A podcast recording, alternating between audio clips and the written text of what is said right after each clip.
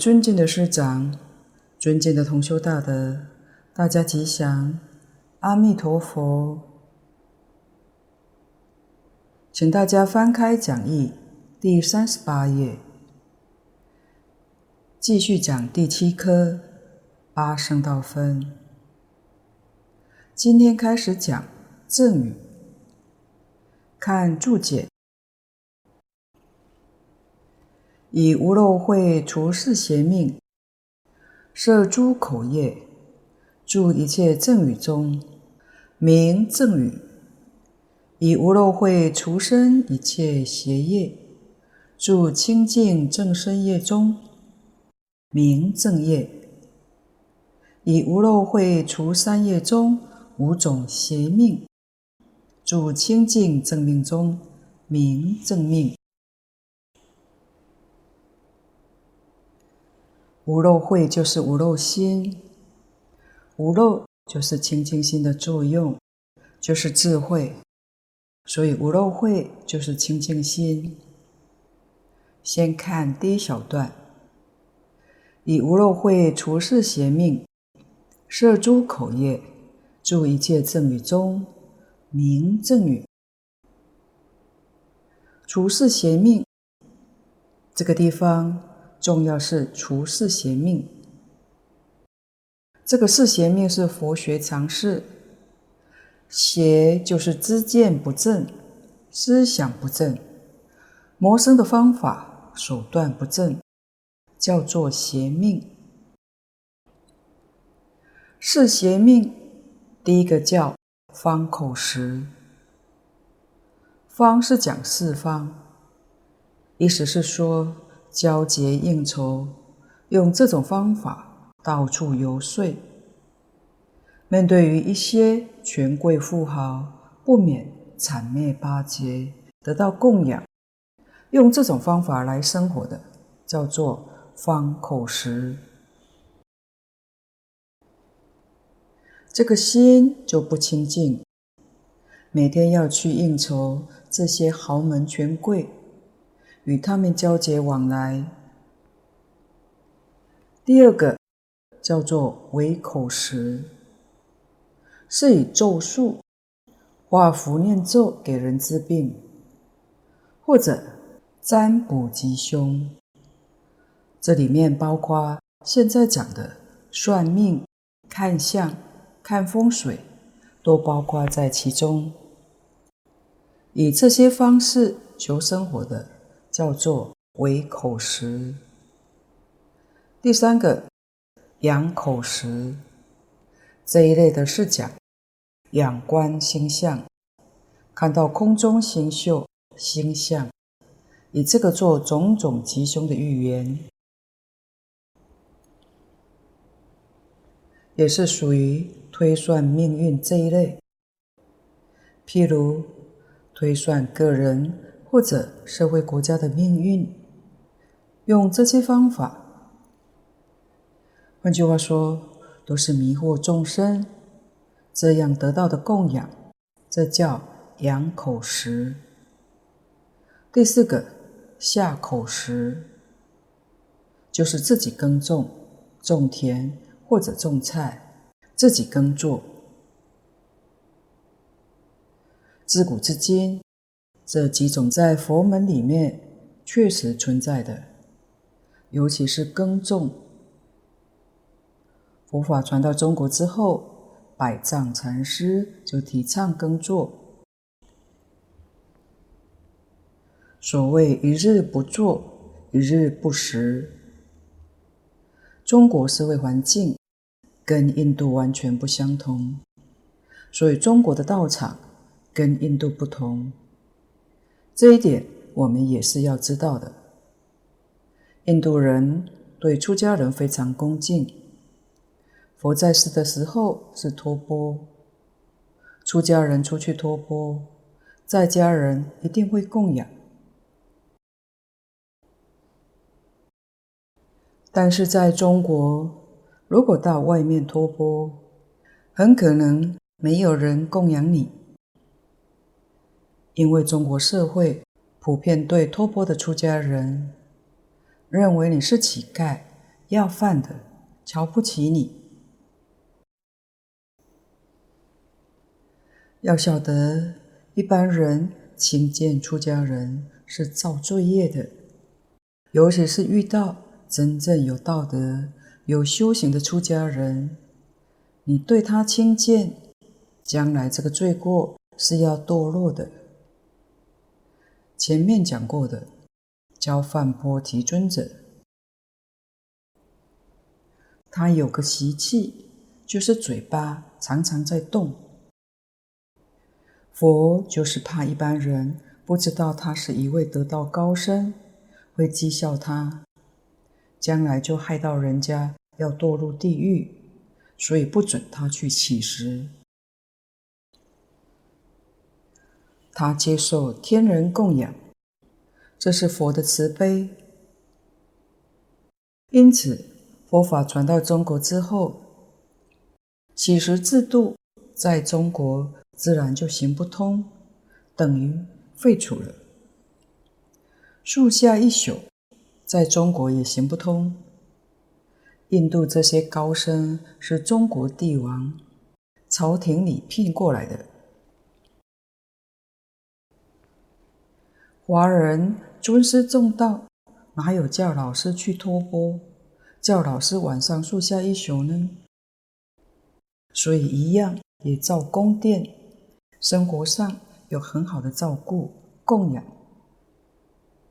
由此可知，佛教确实是讲求本土化与现代化，它才能真正行得通。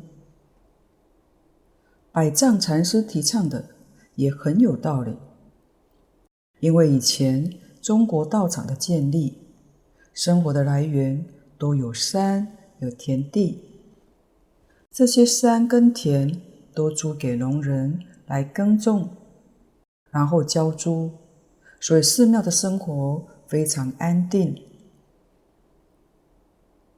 所以从前一般大户人家供养寺庙。是送田地、送山林给寺庙，因此寺庙的稻粮不缺乏，经济生活安定，心安则道隆。佛门也常说：“法轮未转，时轮先。”生活不安定，这个心就不能安，怎能办到呢？所以，首要就是经济方面要安定。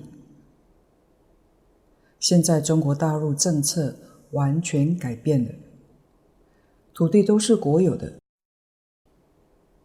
目前台湾的寺庙也不少，也许有些老寺庙可能还有些田地，大部分的寺庙可能都没有了。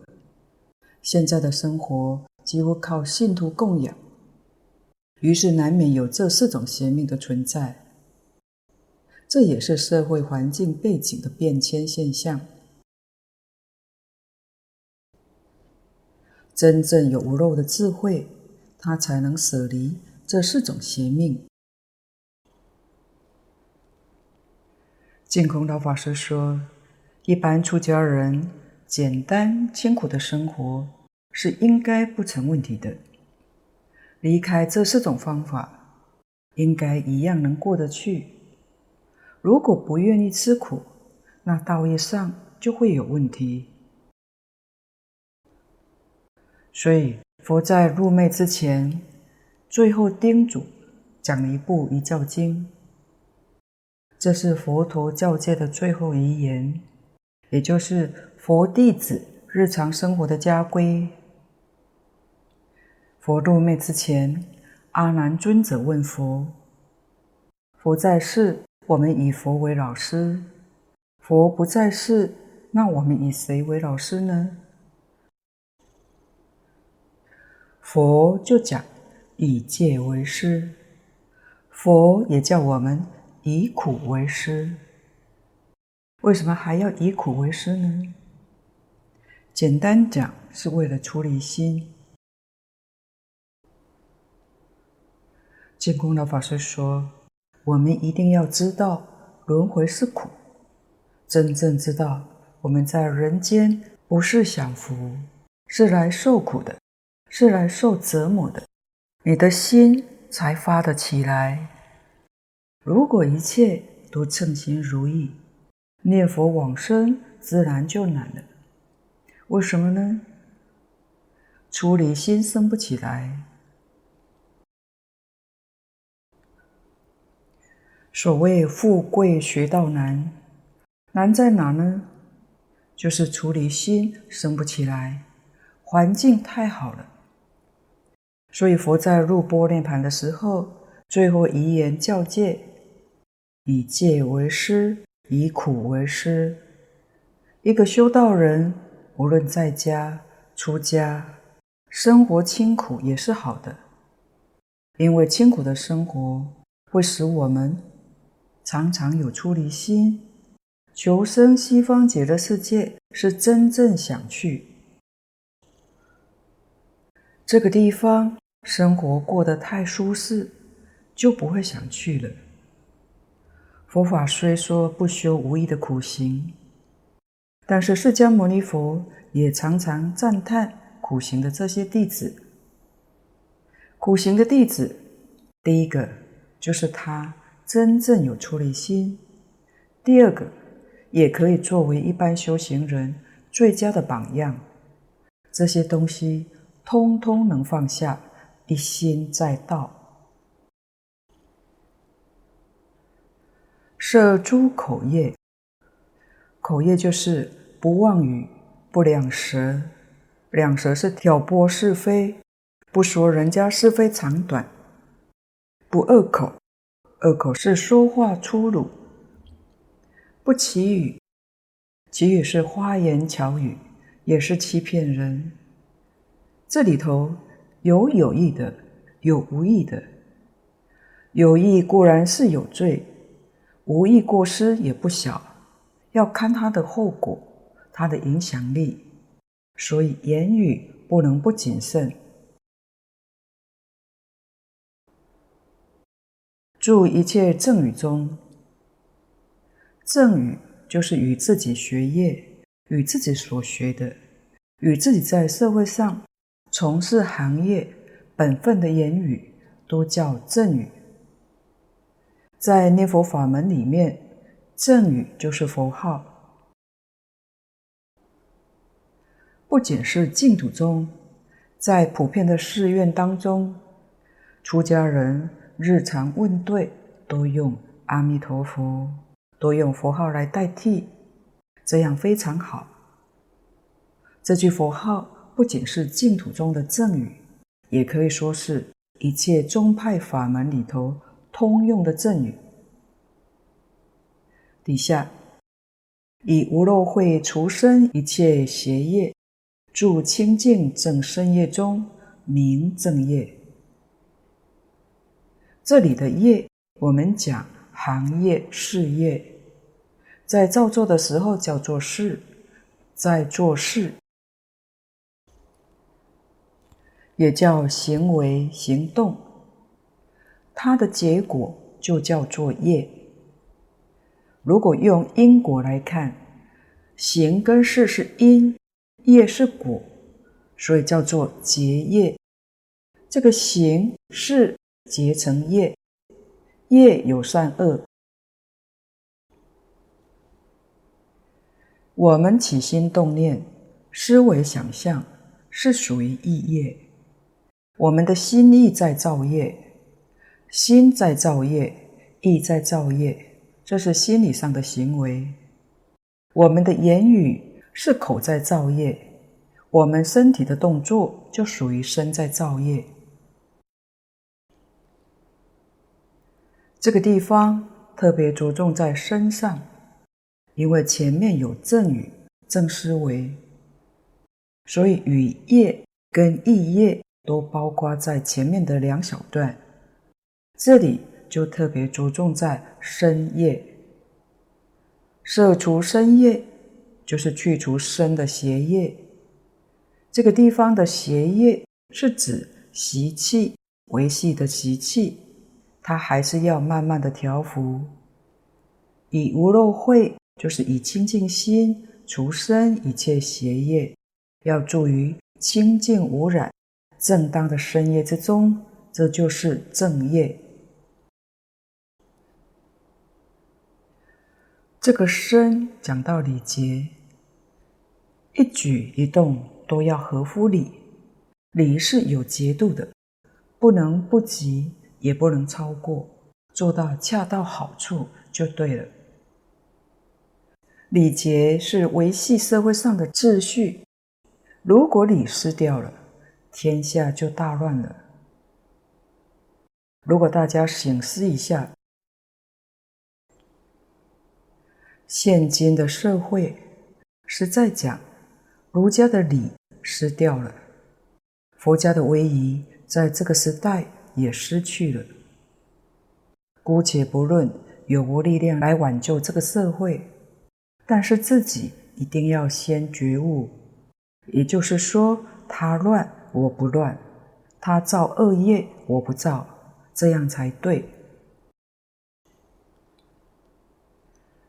儒家礼的精神是自卑而尊人，谦虚自己，尊敬别人。在大乘佛法里面，十大愿王第一条，礼敬诸佛。自己不谦虚，怎能礼敬他人呢？所以在日常生活中，我们身要清净，不造一切恶业。佛门也讲修清净梵行，身远离杀盗淫，就是不杀生、不偷盗、不淫欲。在家人是不邪淫，就算得上是正业。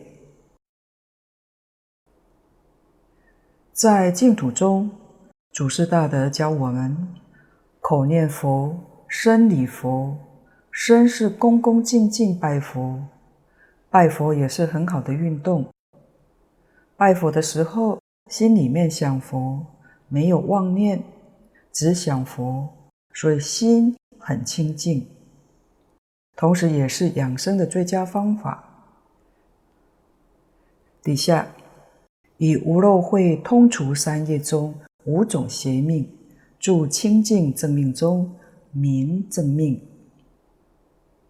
这个通就是全部，要全部除去我们身口意三业中的五种邪命。这也包括贪嗔痴，要住于清净正命之中，就是不贪不嗔不痴，叫做。正命，净空老法师说：“五种邪命皆为利养。什么叫邪呢？通通是为名闻利养。今天一般社会讲的知名度，知名度是名名利，目标是为了名利，这就邪。无论怎么做。”用什么样的手段，什么样的方式，通通叫做邪命。第一个是诈现异象奇特，诈就是欺骗、不诚实，现是故意表现，与众不同，这就是异象奇特，表现跟别人不一样。目的何在呢？是让别人对他恭敬供养，目的在此。第二个是自说功德，自己说自己的功德，也是为名闻利养。第三个占相吉凶，为人说法，他说的法也不见得是正法，是以看相算命。风水地理，用这些做手段来接触大众，使人尊敬他，像神一样对他供养。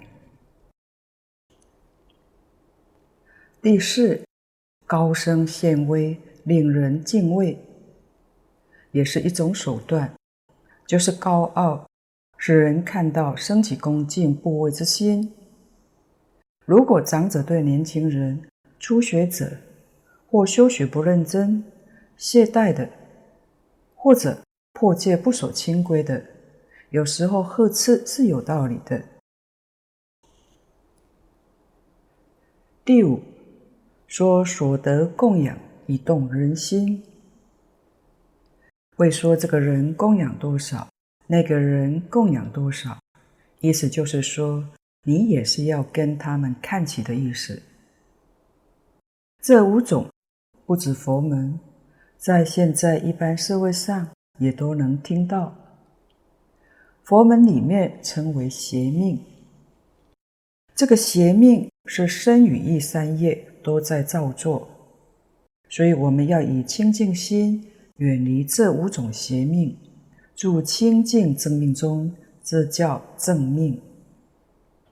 正命也就是我们正常生活维持生命的一种方式。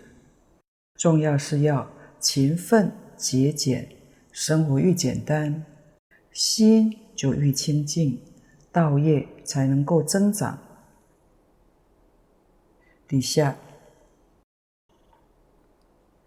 以无漏慧相应勤精进修涅槃道，名正精进；以无漏慧相应念正道及诸道法，名正念；以无漏慧相应入定，名正定。先看正精进，以无漏慧相应勤精进修涅盘道。名正精进，精进，精是精纯，纯而不杂；进就是进步，不退转。我们念佛要净念相继，大势至菩萨指示念佛的方法就是这一句，因为净念相继，自然就都摄六根。中国文字充满了智慧，它是个符号。我们一看到这个符号，就能体会到里面的真意。这个念是今心，就是现前的心；静就是清净。现前这个心是清净心，这就是念佛。心静则土静，相继。念念心都清净，清净心里头一个杂念都没有，叫做不夹杂。夹杂是什么呢？见思烦恼、尘沙烦恼是夹杂。不怀疑是什么呢？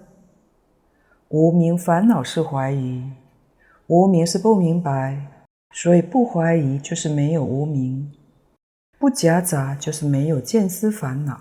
没有尘沙烦恼，就叫做净念相继。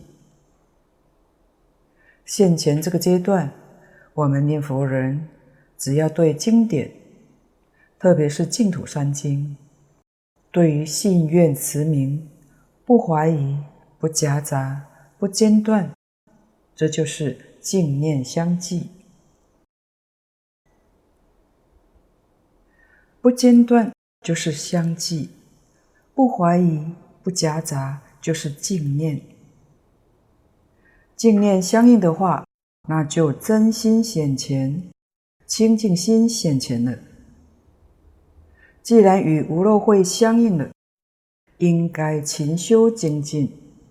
精进什么呢？持戒要正当的精进，修慧要正当的精进，禅定。要正当的精进，戒定慧三学是涅槃之因，修成之后可以得到涅槃之果，叫做修涅槃道。对于我们念佛人来讲，求生西方极乐净土就是修涅槃道，这叫做正精进。底下。以无漏慧相应，念正道及诸道法，名正念。对于净土宗而言，正道是信愿持名；诸道呢，莲池大师说，还是信愿持名。信愿持名是正道，也是助道，这是蕅益大师的教导。但诸佛菩萨在本经、在无量寿经、观经里面教导我们的，还有许多的修学方法，这些方法都是助道法。助道法里面有一分是帮自己，帮助自己念佛的功夫增上，念佛的功夫成就；另一分是教我们帮助一切众生，这一切众生还不知道念佛法门，我们要以善巧方便把这个法门介绍给他。已经知道这个法门。要劝导他进修，已经修学这个法门的，要帮助他成就，这些都是属于自利利他的助行。这里面有很多，尤其一切经论里头，那就更多了。对于修净土的人，依照三经或是五经一论里面的教导，已足够用在日常生活当中处事待人接物了。净土中历代祖师大德的著作也不少。如果我们要修，用它来做助道法也是很好。但净空老法师说，一定要以经训做纲，祖师大德的开示做目，这样才不会乱。经是纲，其他的论著通通是发挥经义的。是帮助我们理解的，帮助我们在日常生活当中应变的。印光大师的文钞距离我们的年代最近，他老人家所看到的社会病态，里面有许多的教诲，现今仍然适用的。最后一个，以无漏慧相应入定，名正定。定有邪有正，有究竟不究竟，这些简别是一个比较性。在大乘法里面所修的都是正定，修定的方法非常之多，可谓是八万四千法门。法是方法，门是门径，修什么呢？通通修定。佛法修行的总纲领叫做三学，就是戒定慧。因戒得定，因定开慧，所以戒就包含了一切修学的方法。正是如此，法门平等，无有高下，最后都成就大定。在这些众多的法门当中，我们念佛人选择的是信愿持名，选这个方法就是无漏慧。要不是有真实的智慧，你怎么会选到这个法门呢？这个法门是十方一切诸大菩萨所选择的。在《华严经》上看到文殊普贤菩萨就是选择这个法门。可见，这是真实智慧的选择，不是普普通通的选择。要相应，诸大菩萨选择是真相应，就是与他自己的清净心、真智慧相应。他们根本没有疑惑，没有夹杂，所以很快就成功了。我们。今天的大问题在哪呢？我们的选择没有错，但不相应，不与自己的清净心相应，因为心不清净。因此，虽然选择没错，有时候还有怀疑，有夹杂，这个对于修行就会造成许多的障碍，这是不能不知道的。这个七颗道品，在《毗婆沙论》跟《大智论》上有一个譬喻值得一提的，提到七颗道品之间的关系。念处如种子，四念处就像种子一样，种子是智慧，四念处是慧观。阿难尊者在佛灭度之前提出四个问题，当中的一个：佛在世，大家依佛，跟佛住在一起；佛不在世了，我们依谁去住呢？佛告诉大家说：依四念处，我们的心安住在四念处上。就等于跟佛住在一起。四念处是智慧，正勤如栽植。如果有种子没有正勤，那种子放在一个玻璃杯里面，放了一百年，它也不会长成树。所以要把种子放在泥土当中，不断去栽培它，去浇水。是正勤是断一切恶，修一切善，不断地破恶生善，断恶修善是真正修行的开始。印光大师一生当中特别大量流通《了凡四训》《暗示全书》《感应篇汇编》，为什么呢？就是栽培。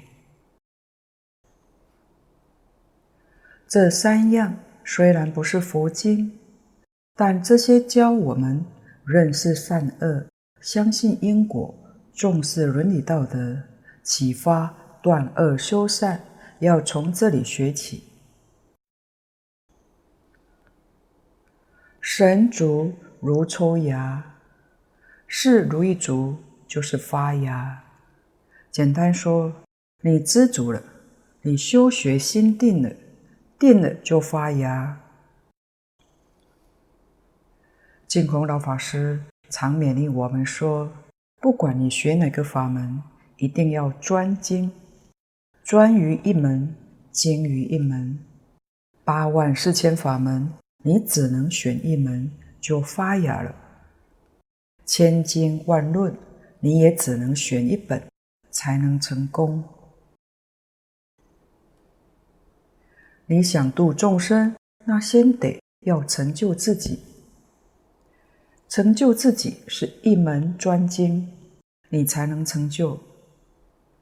自己成就之后，才有能力学一切法门去帮助别人。这是学佛不能不知道的。不但我们学一切法门要到极乐世界，在华严经上我们看到。文殊、普贤菩萨，他们也是到极乐世界，他们的大愿大恨才能圆满。换句话说，如果不升到极乐世界，普贤菩萨的十大愿望不能够圆满，文殊菩萨的十种行门，就是十波罗蜜，也不能圆满。等觉菩萨想要怨恨圆满，都得到西方极乐世界去，何况我们呢？五根如生根，这个五根就是不但发芽了，它生起一个坚固的根，牢牢在地上安住。这个时候，你对四念处的信心精进念。定慧这五种善根就不容易拔除了。五力如精液，这个根有了力量，它就会生枝条，生起精根叶。觉知如开花，七菩提分就是开花，枝叶。开始开花了，有花香了，这是见道位。八圣道就是结果，当然是先开花再结果的，它一定是这样的一个次第。故名道树。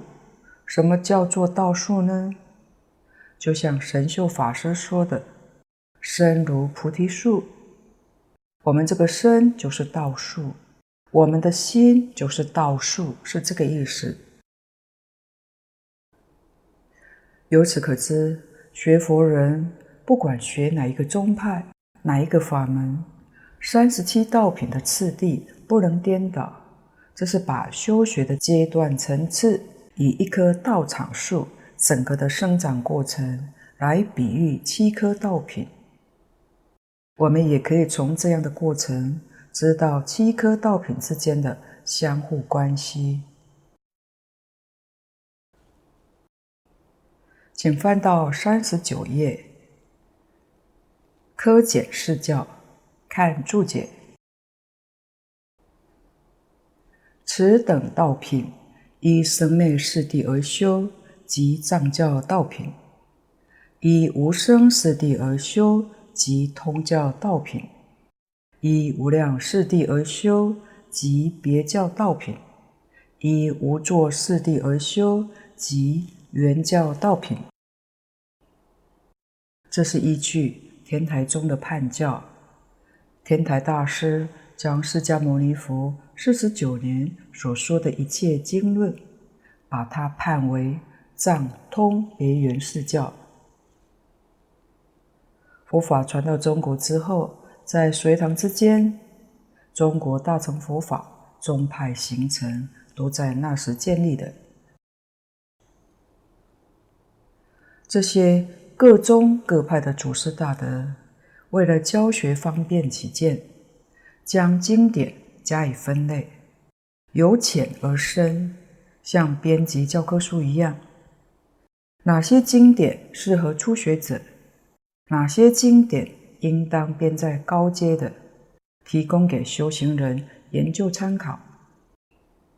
又按一般人根性不同，立根应该从哪些经典切入？顿根的人应该从哪些经典入门？所以就有藏通别圆这种判法。以现代教学的意义来说，有点像课程标准。应该摆在哪一个年级，摆在哪一个学科，有这个意识在。此等道品，此等是指上面的三十七道品。假使依生灭四谛而去修，那就是属于藏教的三十七道品。小乘讲的生灭四谛，它完全是从事上来着手的。大乘佛法通教就是大乘的实教，前面通小乘，后面通大乘，后通别圆，所以就称之为通教。这是大乘的开始，别教是纯粹的大乘，完全没有小乘的思想。最后讲到圆教，圆教是圆融，这才是真正究竟。四谛就是苦集灭道，四教都有苦集灭道。由此可知，四谛跟三十七道品都通大小乘，可以说是一切佛法的纲要。说得简单的是四谛，说得详细一点的是三十七道品。三十七道品就是四谛的展开。三十七道品的浓缩，就变成四谛法。四谛是苦集灭道，苦集是世间因果，灭道是出世间因果。所以四谛的内容是世出世间双重因果。以现代化来讲，就是世出世间一切事理的真相。佛所说的一切法没有别的，只是把宇宙人生的真相跟我们说明而已。而这个事情，世间人没有人能说出的。世间虽有不少宗教家，可能对于世间因果知其然，不知其所以然。所以净空老法师说，在许多宗教里面，甚至于中国古籍、古人的笔记里面，可以看到许多讲因缘果报的事实，要推究它的道理。可能往往含糊笼统带过去了，为什么呢？没有人能知道，因此佛不得不出现在这个世间。我们这个世间既然有一些人想明白这些道理，却没有人能够说得出来，佛才降生到这个世界，为我们说明这些事实的真相。所以这件事情。唯独佛法能够说得详尽的。佛虽然详细说明了，我们也读了，也听了，能相信吗？好在佛的教学目的是要我们自己亲证，不是说信了就算了。佛法的修学有四个阶段，叫做信解行证，这四个阶段。绝对不是说止于信就算了事，这样自己是得不到利益的。你信了以后，对于佛讲的理论方法要能够明了，明了之后，你要去修行，要依照这个方法理论去做，然后证明你所信的、所解的是真实不虚。证什么呢？就是用实际的行持证明。佛所讲的信解是真的，不是假的，这才叫真实的教学，并不是说佛所讲的我们相信就好了，是要我们自己亲自去证实它。藏教里面讲的这些事，就是此地讲的生灭是地，生灭是现象，是地是苦集灭道。苦是讲世间的果报，有情众生有生老病死，有情就是现在讲的动物，一切动物都有生老病死，植物有生住异灭，矿物有成住坏空。换句话说，世间所有一切法都是生灭法，既然是生灭法，那就是无常。所以，苦谛里面，我们认识它的真相，就是生灭无常，这个是苦。生老病死是个轮回的相，不是说死了什么就没有了，那也就不必修行，死的一切都完了，这倒是好。事实上，死了之后，经上讲，过了四十九天，你又生了，死下面是生。永远在轮回，所以佛在经上讲生死疲劳，在六道里面永远生老病死，没有休息，没有止境，这才是可怕。学佛最大的目标就是希望死了以后不要再生，就是不要再搞生死轮回。在一般宗教里面讲永生。但我们明了，那个永生不是真的，只是天上寿命长一些，并不是真正的永生。《法华经》上说：“三界无安，犹如火灾，众苦充满，甚可怖畏。”三界通通是苦的，没有不苦的。即就是因，为什么会有生死轮回呢？生死轮回是果报，为什么有这件事情呢？因起惑造业，起惑是迷惑，对于事实真相不明了，这是惑迷惑。人对于事实真相不明了，就妄动，所以就有妄想，有烦恼。妄想烦恼就不能没有造作，于是就造业。业有善业，有恶业，是业的差别不同。于是就有六道，六种的果报。这六种，上面三种，天、阿修罗、人，这是三善道；下面三种，地狱、恶鬼、畜生，叫做三恶道。都是迷惑造业所感得的果报，这叫极。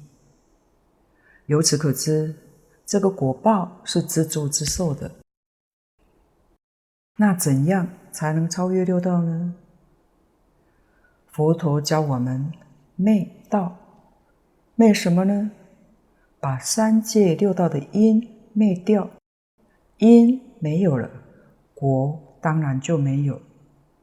我们要知道，灭是灭烦恼、灭妄想，把这个东西灭掉，所以灭是出世间的果报。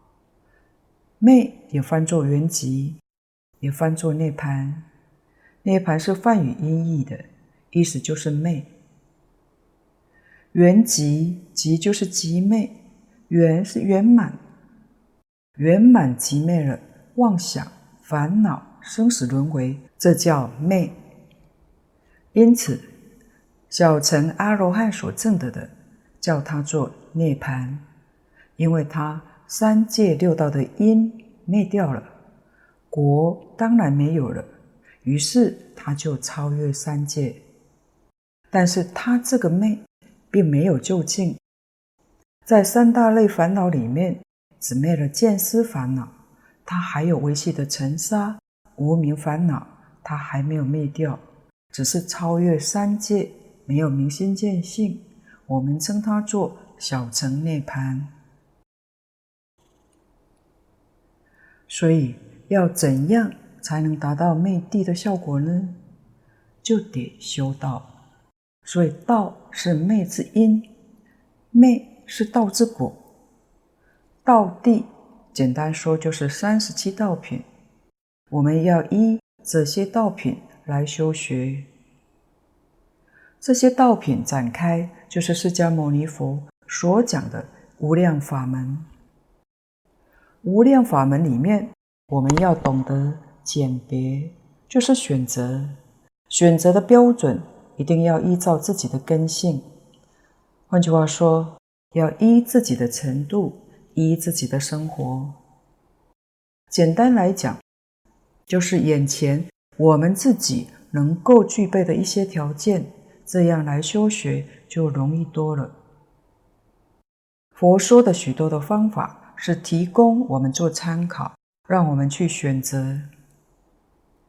净土的众生，如果他是小乘根性，也就是过去生中对于小乘法修的较多，现在他还有小乘的习气。小乘的习气也不难看出来，小乘人比较保守，对于事相仪规看得很重。大乘根性的人比较开放，重视在心地的清净，对于事相上往往不拘小节，对这个不太重视。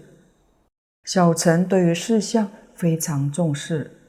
现在南传小乘的佛法跟中国大乘佛法也能明显看得出来，这是小乘根性守的，一定是一生灭四谛来修行，这是属于藏教道品，是藏教人的根性。